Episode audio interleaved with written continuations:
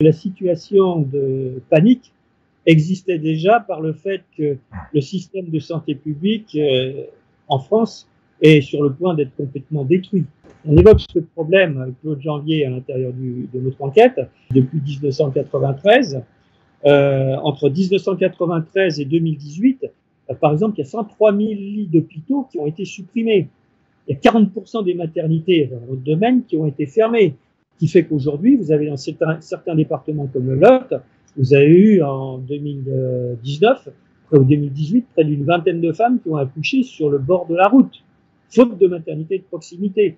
Concernant euh, la situation du système de santé publique en France, il faut savoir que on passe ça en revue à l'intérieur du livre en détail, mais pour vous donner juste un chiffre qui résume la situation, entre 2011 et 2018, en sept ans, la Commission européenne a recommandé à 63 reprises la privatisation et la réduction des dépenses de santé. Donc on a un terrain, si vous voulez, qui est favorable euh, à, une panique dès qu'il y a un phénomène, euh, je dirais, euh, imprévu qui se présente en termes de santé. On rappelle dans le livre, on revient sur de, depuis les années Sarkozy qui ont été catastrophiques pour la destruction de l'hôpital public, tout comme pour la justice d'ailleurs, le système judiciaire français.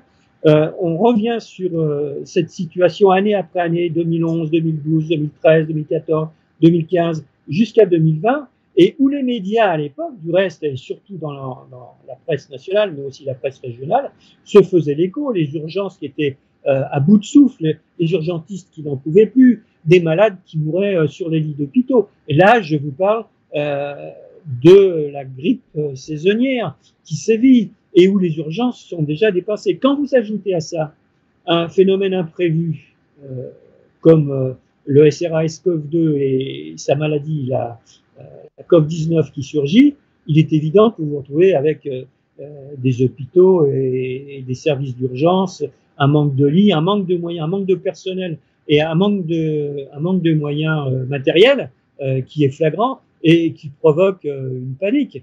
À l'heure où nous parlons, il y a euh, des milliers de lits qui sont encore supprimés en France. Au, au, moment où nous connaissons une crise sanitaire grave, dont le gouvernement a la responsabilité, il y a des centaines de lits qui sont supprimés. Euh, Marseille, Nice, Nantes, Strasbourg, Besançon et d'autres euh, que j'oublie, où vous avez encore des suppressions de lits. Les situations étaient, étaient, étaient créées déjà par la destruction du système de santé publique, par le fait qu'il n'y avait plus les moyens de répondre, il n'y avait déjà plus les moyens de répondre à une situation euh, d'épidémie normale, comme, celle de la grippe, par exemple. Alors quand vous ajoutez à ça une nouvelle pandémie euh, qui a été en plus euh, après, euh, qui, a, qui, a, été euh, fortement médiatisée, vous avez vu les enquêtes de l'Institut national audiovisuel euh, dont nous reproduisons des extraits, qui, où les enquêteurs s'interrogent et disent au bout d'un moment, on se demande s'il reste encore de la place pour une autre information que pour traiter du coronavirus.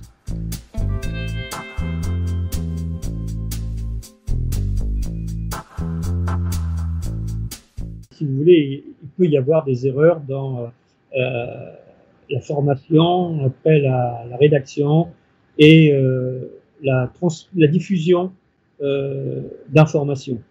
Mais quand ces erreurs sont répétées dans le temps sur un même thème, sur un même domaine, pour un même phénomène, euh, au bout d'un moment, ces erreurs répétées, ça finit par façonner ce qu'on appelle un mensonge d'État. Je vais vous donner un exemple qui est celui que l'on donne dans le livre. En 2019, il n'y avait pas le coronavirus. Qu'est-ce qui se passe entre le 1er janvier et le 30 juillet 2019 euh, du point de vue de la mortalité en France? Et on va comparer avec euh, la situation analogue pour 2020. 1er janvier et 31 juillet 2020. Entre le 1er janvier et le 31 juillet 2019, vous avez eu 362 900 décès, toutes causes de mortalité confondues, qui ont été recensés par l'INSEE. On regarde après la période euh, qui correspond à 2020, c'est-à-dire celle où vous avez le coronavirus du 1er janvier 2020 au 31 juillet 2020. Et là, l'INSEE nous indique 380 400 décès, toutes causes confondues. C'est-à-dire que en gros, vous avez 17 500 décès de plus, toutes causes confondues. C'est-à-dire, toutes causes confondues, c'est euh, la vieillesse, c'est les accidents de la route, toutes maladies confondues, euh, les crimes, euh, etc., etc. Alors, on va même dire que c'est 18 000 décès. Allez, pour, on va dire qu'il y a des communes qui n'ont pas bien clincé la, une pratique depuis plusieurs années de collecter, de faire le point sur les naissances, la mortalité, etc., et de donner un tableau exact de la population en France. Il y a toujours parfois des communes, les résultats arrivent en retard, etc. Donc on va dire qu'il y a, euh, qu'il y a 10, 17 000, au lieu de 17 500 décès recensés, on va dire qu'il y en a 18 000. Et puis au lieu de partir depuis le début de l'épidémie, c'est-à-dire depuis fin février, début mars, on va partir carrément depuis le mois de janvier, ce qui fait deux mois en plus en gros du point de vue statistique. Or, Santé publique France donne euh, c'est ça au mois, de, au mois de décembre, au mois de décembre 2020, annonce qu'il y a 31, 31 095 personnes qui sont décédées de la Covid-19. Alors, c'est mathématiquement impossible.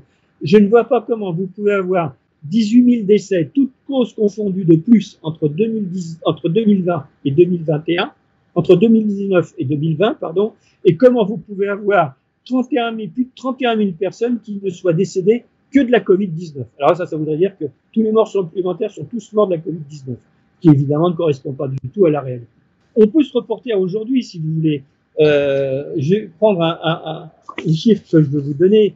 Euh, les chiffres les plus récents, ce sont ceux qui sont diffusés par l'INSERM. On ne peut pas mettre quand même euh, l'INSERM en cause quant à la, à la capacité euh, des scientifiques et des chercheurs qui travaillent euh, et à son personnel euh, sur euh, la validité des informations qu'il diffuse. Il peut y avoir des erreurs comme partout. Et d'une manière générale, les chiffres de l'INSERM sont des sources sérieuses. La, la 53e semaine, c'est-à-dire la, la, semaine qui est à cheval entre euh, la fin décembre et le début janvier.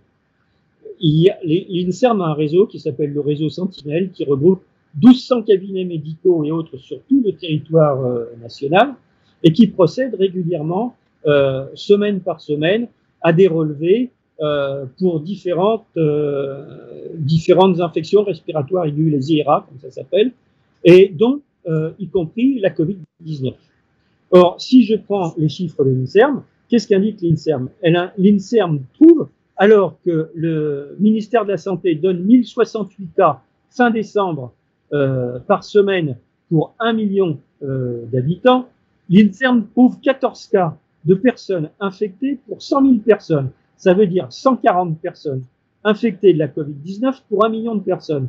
Alors, entre 1068 cas pour un million de personnes euh, de sources gouvernementales et 140 cas pour un million de personnes euh, de l'INSERM, vous m'excuserez, mais personnellement, j'ai tendance à donner, euh, euh la, à donner la priorité quant à la qualité de l'information à l'INSERM, bien évidemment.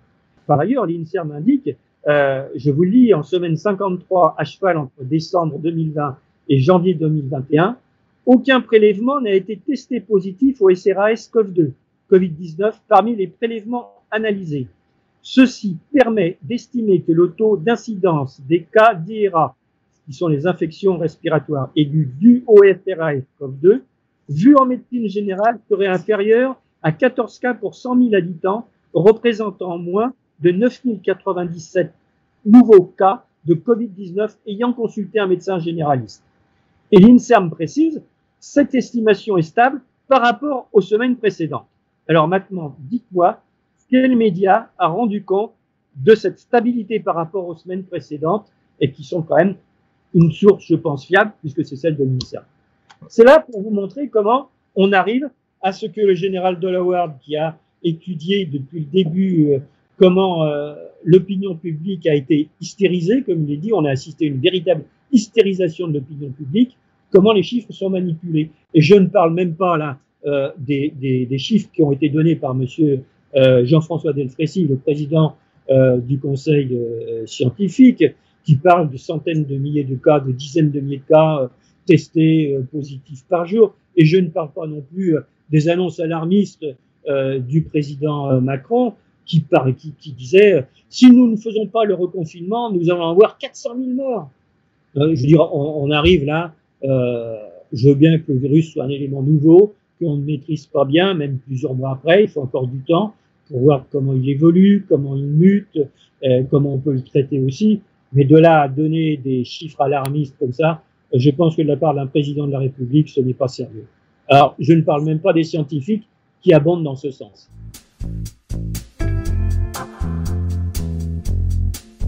Vous avez deux aspects concernant les médias français. Euh, D'une part, vous avez de la part de ces directeurs de rédaction, je ne parle pas des journalistes, je parle des directeurs de rédaction, euh, dont les médias reçoivent quand même euh, des, des, centaines de millions, voire des millions d'euros pour certains de l'État, sans lesquels ils ne pourraient pas combler le déficit qui est dû à la perte de lecteurs chroniques qui continue. Euh, et vous avez donc une diminution euh, des rédactions en termes de quantité de journalistes qui travaillent sur le terrain, en termes de qualité et en termes de temps. Les journalistes sont soumis à des pressions très fortes, sont sollicités par un flot d'informations continue. Donc dans ce cas-là, qu'est-ce que vous faites? Le truc le plus simple, euh, pour pas avoir de soucis, pas avoir d'ennuis, vous dites bon, on n'a pas le temps d'enquêter là-dessus, euh, on prend la source gouvernementale. Et du reste, quand vous regardez certains, euh, certaines chaînes de télévision. Alors vous avez des graphiques qui apparaissent avec des courbes à la hausse. Attention, la deuxième vague, la troisième vague, la quatrième vague, la cinquième vague. Et vous avez marqué maintenant source gouvernementale. Moi, ce que j'aimerais bien voir, quand même, c'est euh, la source des journalistes qui enquêtent sur le terrain. Le problème, c'est que vous avez dans les médias français, euh, vous n'avez pratiquement plus, de moins en moins, et même pratiquement plus, de journalistes d'enquête, d'investigation. Les journalistes qui sont dans les hebdos, dans les quotidiens, euh, ils doivent boucler, ils sont pris par euh, une multitude de chiffres et d'informations qui arrivent. Et comment voulez-vous qu'ils s'y retrouvent euh, dans des informations qui sont contradictoires, qui sont souvent, vous avez les informations les plus contradictoires qui viennent aussi bien du milieu politique que des milieux scientifiques, etc. Donc, il faut pouvoir, il faut, il faut savoir se donner la réserve pour pouvoir écrire sur les articles. Le problème, c'est que quand vous êtes dans un quotidien, le papier, euh, faut qu'il soit prêt ce soir à 17h pour que ça parte, euh, pour que pour le journal soit prêt le lendemain matin. La deuxième chose, c'est qu'après, vous avez ceux qui sont carrément des services communication du pouvoir. Bon, ceux-là, ils sont connus. Euh, je veux dire, on n'a même plus besoin de les présenter. Ils vont de présenter, ils vont de plateau de télévision en plateau de télévision, euh, de studio radiophonique en studio radiophonique. Et pour être tranquille, pour pas être mis en cause, ils s'arrangent pour inventer, pour inviter toujours euh, les mêmes soi-disant experts euh, en médecine euh, qui ont tous travaillé pendant de très nombreuses années sur ce coronavirus et qui donnent les informations les plus contradictoires et les plus fantaisistes. C'est pas avec ça qu'on peut travailler sérieusement l'information.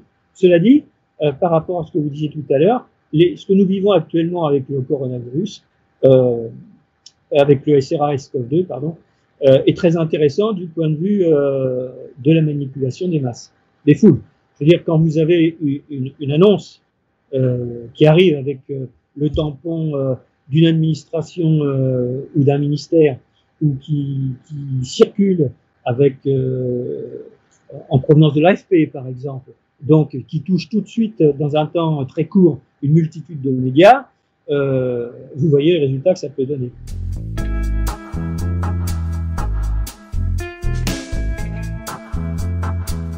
La crise sanitaire dont est responsable le gouvernement en ayant appliqué, alors ce gouvernement, mais le précédent, euh, celui de la présidence Hollande, celui de la présidence de M. Sarkozy, et, les, et les, ceux qui depuis 1992 appliquent les recommandations euh, de l'Union européenne et qui ont abouti à la quasi-destruction du système de santé publique français.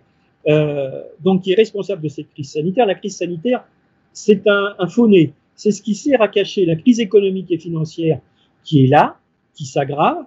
Et euh, en gros, si vous allez avoir un endettement supplémentaire de la France demain, ça y est, c'est déjà fait aujourd'hui, euh, ça sera la faute de la Covid-19. Mais ce que l'on ne vous dit pas, c'est que dans le même temps, et ce que, ce que, ce que cache évidemment le gouvernement, c'est que dans le même temps, la crise économique et financière a continué de s'aggraver. Bien, je veux dire, bien avant euh, la Covid-19, la crise économique et financière était là. Et elle était importante. Je veux dire, l'industrie la part de l'industrie dans l'économie française est 11%, c'est pas la Covid-19, c'est la politique qui a été suivie par les gouvernements qui se sont succédés. Euh, Alstom qui a été remis, euh, qui a été donné, il faut voir comment euh, euh Pierucci, l'ancien président de la filiale chaudière d'Alstom, dans son livre Le piège américain, explique comment, sous couvert de privatisation, entre, en réalité, l'entreprise Alstom, qui est un fleuron, qui était un fleuron de l'économie française a été donné à la compagnie générale électrique US. Mais ça, il ne faut pas, je veux dire, c'est pas la Covid-19 qui est responsable de cet abandon français, de ce nouvel abandon français. Ça, ça a été préparé, cette privatisation, par le président Macron, avec son ami des Young Leaders de la compagnie, de la présidente de la euh, compagnie générale électrique France, qui n'est autre que madame euh, Clara Guémard, la femme de l'ancien ministre de l'Agriculture, qui était également passée par les Young Leaders. le fait qu'ils soient tous les deux passés par un réseau d'influence des États-Unis, je pense n'est qu'une pure coïncidence.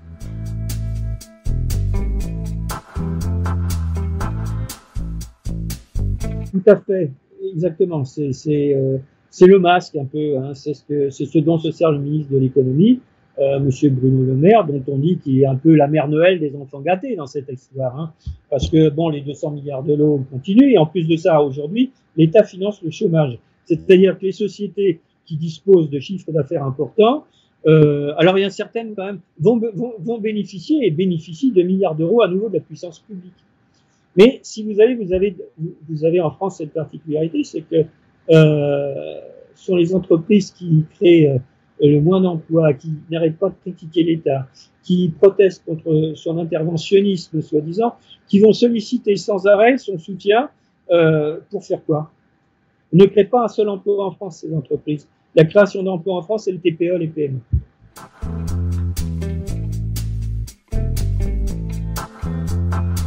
Vous avez donc euh, des entreprises aux États-Unis, quelques entreprises, où vous avez ce que l'on appelle, ce que l'on surnomme les assassins financiers, c'est-à-dire ce sont des gens qui travaillent dans des groupes comme euh, le groupe Betshell, par exemple, ce sont des sociétés de conseil en communication et qui ont en réalité euh, pour objectif euh, de conseiller telle entreprise pour savoir comment elle pourrait acquérir telle entreprise dans tel pays.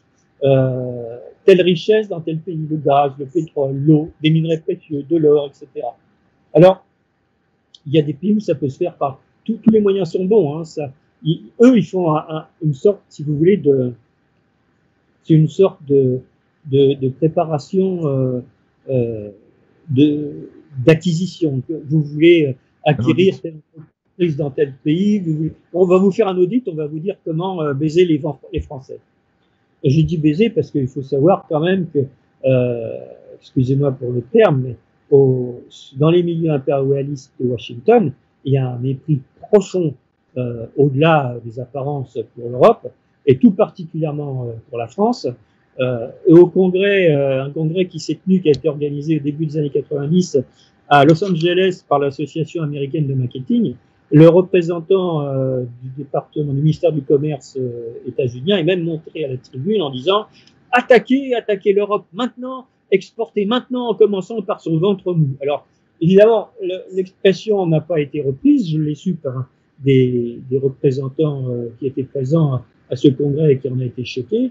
Et le ventre mou, c'était la France. Donc les Français sont désignés dans les milieux impérialistes de Washington comme le ventre mou. Alors, euh, avec les autres pays latins, les, deux, les trois autres pays latins, les principaux, c'est-à-dire l'Italie, euh, l'Espagne et la Roumanie. Mais le principal, c'est la France. Euh, parce que ce sont des latins, donc plus sensibles à ce qui vient de l'extérieur, euh, et puis plus malléables. Donc ils déploient à partir de ça, si vous voulez, quand ils veulent acquérir une entreprise, quand ils veulent acquérir un secteur économique même, petit à petit, hein, ce n'est pas pour rien qu'aujourd'hui, vous avez près de 60% du capital des sociétés du CAC 40 qui est entre les mains de la finance anglo-saxonne. Donc, ils préparent des plans et ces plans, après, les sociétés transnationales les mettent euh, en, en, route, si vous voulez. Alors, il faut savoir que dans ces entreprises d'assassins financiers, vous avez des experts de toute nature, vous avez des représentants, euh, des, souvent d'anciens militaires, vous avez des anciens du renseignement et des gens donc qui sont très liés avec le milieu des principaux dirigeants des transnationales états-uniennes. Et ces plans sont mis en place. Ils essaient d'abord par tous les moyens. Alors, tous les moyens sont bons. Ça peut être l'influence. C'est ce qui se fait auprès de la Commission européenne à Bruxelles. Ça peut être la corruption. C'est ce qui se fait aussi. Ça peut être aussi en profitant d'agents d'influence hein, euh, qui sont placés à l'intérieur de l'appareil d'État, comme en France, par exemple, ou dans d'autres pays, euh, en Pologne, comme ils l'ont fait également euh, euh mais si vous voulez, tout ça, c'est, euh, c'est, je dirais, soft. C'est, doux, ça se fait en douceur comme ça. Puis on apprend, bon, on va y voir la d'Alstom, puis on s'aperçoit, après, peu de gens savent qu'en réalité, Alstom a été donné. Et, aujourd'hui, il y a des gens qui se, des, salariés d'Alstom qui se battent contre le licenciement qu'organise General Electric partout à travers le monde, y compris en France. Et quand c'est pas possible, par la corruption, par l'influence, par euh, des pressions de toutes sortes, par du chantage même. Regardez comment euh, Washington n'hésite pas à espionner ou à faire du chantage même sur le gouvernement allemand, sur le gouvernement français, sur des gouvernements d'Europe occidentale pour dire, par exemple, si vous travaillez avec la Russie, eh bien nous, nous allons, pour eux, la seule chose qui compte, c'est la loi des États-Unis. Ils ne connaissent que ça. Et tout ce qui s'oppose à la loi des États-Unis doit être éliminé. Alors quand ça marche pas, quand ils veulent, quand leurs sociétés veulent euh, continuer d'acquérir des portions de territoire, des pays même, ou des régions, des pays ça les intéresse pas trop. Ce qu'ils veulent simplement, c'est pouvoir accéder aux richesses pour s'en emparer. Ce sont des accapareurs. Alors, en dernier recours, ceux qui rentrent en, jeu, comme l'explique John Perkins, dont nous rappelons les propos euh, dans son livre sur les assassins financiers, euh, bah, après c'est l'armée, c'est la guerre. On l'a vu en Irak. Tout ce qui n'a pas pu être fait avant avec euh, en essayant de corrompre des officiels irakiens. Rappelez-vous Colin Powell agissant sa petite fiole à l'Organisation des Nations Unies en disant, voyez, c'est la preuve que l'Irak possède des armes de destruction massive. Mais ils ont fait pareil, et vous voyez, ça se rapproche aujourd'hui parce que, bon, comme ils peuvent plus attaquer directement la Fédération de Russie et, et la République populaire de Chine, comme ils ont de plus en plus de mal à s'en prendre à ces États parce que les mouvements de libération nationaux sont forts, et puis parce que vous avez vu en Syrie quand même, Monsieur Macron, euh, au mois d'avril 2018, à la demande de Washington, a fait euh, bombarder la Syrie, mais ils n'ont pas été très très diserts, très très explicites après sur le résultat de ce bombardement puisque 80% euh, de, des missiles qui sont largués euh, sur la République arabe syrienne ont été détruits par la défense, euh, par la défense de l'armée syrienne, sans que les armes russes qui étaient présentes ne rentrent en, en, interviennent. Je veux Donc, vous voyez, et après, ces assassins financiers, ce sont eux qui préparent ce terrain, mais après, en dernier recours, c'est l'État qui décide. Et cet État, ce n'est ni plus ni moins que les représentants des transnationales. Regardez M. Biden. M. Biden, M. Trump, c'est à peu près la même politique, avec une donnée quand même importante, c'est que M. Trump représente ce qu'on appellera l'Amérique profonde. M. Biden, c'est un peu une sorte de jouet qui est entre les mains des sociétés transnationales. Ils l'ont choisi suffisamment âgé pour pas qu'il aille au bout de son, mandat, sans doute, mais, euh, mais c'est vous dire aussi l'état de décomposition du système politique états-unien. Euh, le candidat euh, démocrate le plus jeune qu'ils aient trouvé euh, euh, a passé les 80 balais quand même. Hein. Pour une grande puissance économique mondiale en plein déclin, c'est pas mal.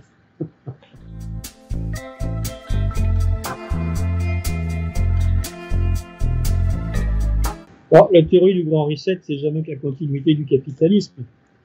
Vous avez euh, un développement, si vous voulez. Euh, la question, c'est que ce régime arrive euh, ce régime est en fin de course.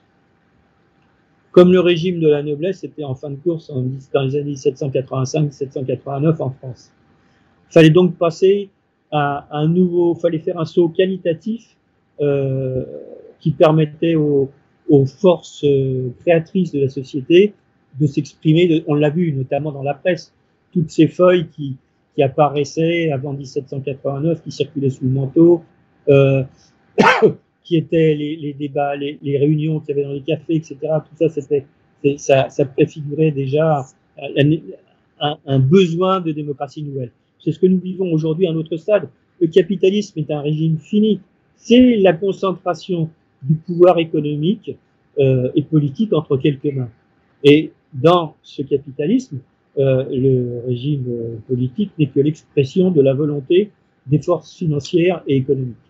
Mais ce n'est plus possible. Vous vous rendez compte qu'à l'ère d'Internet et, des autoroutes de la communication, vous avez des dirigeants d'entreprise.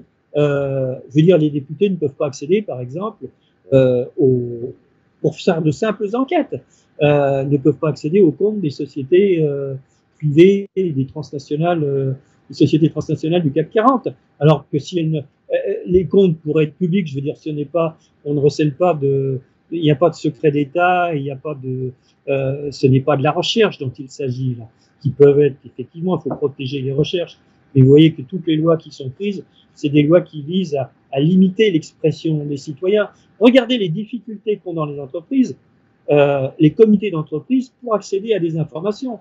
Vous avez des comités d'entreprise, y compris chez Renault, dans les grandes entreprises chez Renault.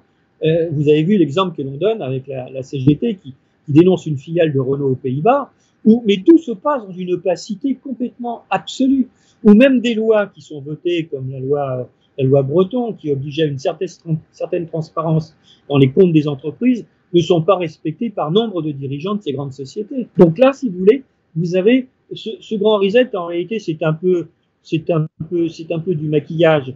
Le fond du problème, c'est que la société aujourd'hui a besoin de passer à un nouveau stade de démocratie et que vous n'avez pas encore euh, concrètement de perspective de, comment faire. Euh, c'est un peu comme pour l'Union européenne, si vous voulez. Les gens ne sont pas contre l'Europe. Moi, je ne suis pas contre l'Europe. On est tous, nous sommes du même continent nous avons la volonté de travailler avec tous les pays d'Europe. Regardez la richesse formidable de l'Europe. Les États-Unis le savent bien, puisqu'ils s'emploient, eux, à diviser l'Europe et à employer tous les moyens pour empêcher surtout que la France, l'Allemagne et la Finlande, tous ces pays-là ne travaillent pas avec la Fédération de Russie. Parce que là, ils savent que pour eux, ils seront obligés de traiter d'égal à égal. Là, l'hégémonie US sera terminée. Le jour où le continent européen va se retrouver d'est en ouest, euh, depuis euh, le détroit de Bering jusqu'à la mer d'Irlande, je peux vous dire qu'ils seront obligés de changer de ton. Et mais pour cela, c'est pas que les gens ne veulent pas cette Europe. Les gens veulent une Europe de la coopération. Ils veulent une Europe de peuple. Qu'est-ce qui empêche cette Europe des peuples? C'est l'Union européenne. Du reste, ce n'est pas pour rien que les transnationales US, quand ils veulent par exemple imposer des vaccins, euh, ils vont frapper à la porte de l'Union européenne, en sachant qu'après c'est l'Union européenne qui va recommander aux États membres d'appliquer les décisions qu'elles ont prises. Et ce n'est donc pas, si vous voulez, euh, ce n'est donc pas le, le, il y a la volonté de passer à un autre stade de démocratie, mais euh, il n'y a rien qui donne des pistes. Il y a, vous voyez par exemple, c'est pareil dans le domaine de la finance, c'est pareil dans le domaine de la démocratie, où vous avez des parlements. Regardez le Parlement français, euh, les députés sont transformés en greffiers de la Commission européenne. Euh, ils sont là pour appliquer à la France les décisions qui sont prises à l'étranger. Mais il n'y a pas un député qui vient rendre compte de ces débats. C'est pour ça que je pense, moi, qu'il faut supprimer le Sénat. C'est pour ça que je pense aussi qu'il faut remplacer le mandat représentatif par le mandat impératif. Parce que dans le mandat impératif, le député qui est élu doit rendre des comptes à ses électeurs. Parce que quand même, le citoyen, il donne sa voix à quelqu'un, c'est quand même un acte important pour dire, tu vas me représenter parce que je suis d'accord avec ton programme pour la paix, pour le, pour, parce qu'on veut construire un hôpital dans le secteur, on veut des moyens pour la santé, etc. Sauf qu'avec le mandat impératif, le député doit revenir devant ses électeurs pour dire j'ai fait ça, j'ai fait ça, vous m'avez élu pour ça, etc. Alors qu'avec le mandat représentatif, le gars il est élu, et puis après, bon, ben bonjour, on reviendra dans quelques années pour se représenter et puis pour euh, euh, voir ce qu'on peut faire. Quoi. Et entre-temps, qu'est-ce qui s'est passé? C'est pour ça qu'on arrive à cette situation. Donc c'est un manque de visibilité et c'est un manque de perspective qui existe, qui n'est pas formulé. Contrairement à ce qui existait à l'époque, en 1980, 78-80, où vous aviez un parti communiste qui n'était pas un parti réformiste comme aujourd'hui, euh, mais qui avait un programme changé de cap, qui était à la discussion dans tout le pays, et il y avait un débat politique, un débat démocratique. Aujourd'hui, ce que veulent les gens, par exemple les gens qui veulent, euh, qui ne veulent plus de cette Union européenne, la question qui se pose naturellement et qui empêche souvent de franchir le pas, c'est oui, mais qu'est-ce qu'on fait demain? C'est-à-dire, quelle forme aurait cette Europe? Comment peut-elle fonctionner? Alors qu'il y a déjà, si vous voyez la Fédération de Russie avec d'autres pays, ils ont constitué l'Organisation de coopération de Shanghai, qui s'appelle aussi Organisation de coopération et de sécurité, et qui n'a pas de pouvoir centralisé comme nous connaissons dans l'Union européenne, euh, où les ministres travaillent entre eux sur des projets. Ça vient devant les parlements nationaux, c'est débattu devant les parlements nationaux. Ça n'a rien à voir avec ce que nous connaissons ici. Ici, c'est un véritable glacis tout est décidé à Bruxelles, c'est un système vertical, à un moment où tout doit exposé en vertical, en horizontal. Donc toutes les décisions, si vous voulez, sont... Mais c'est un système qui ne peut que se concentrer de peur de se perdre.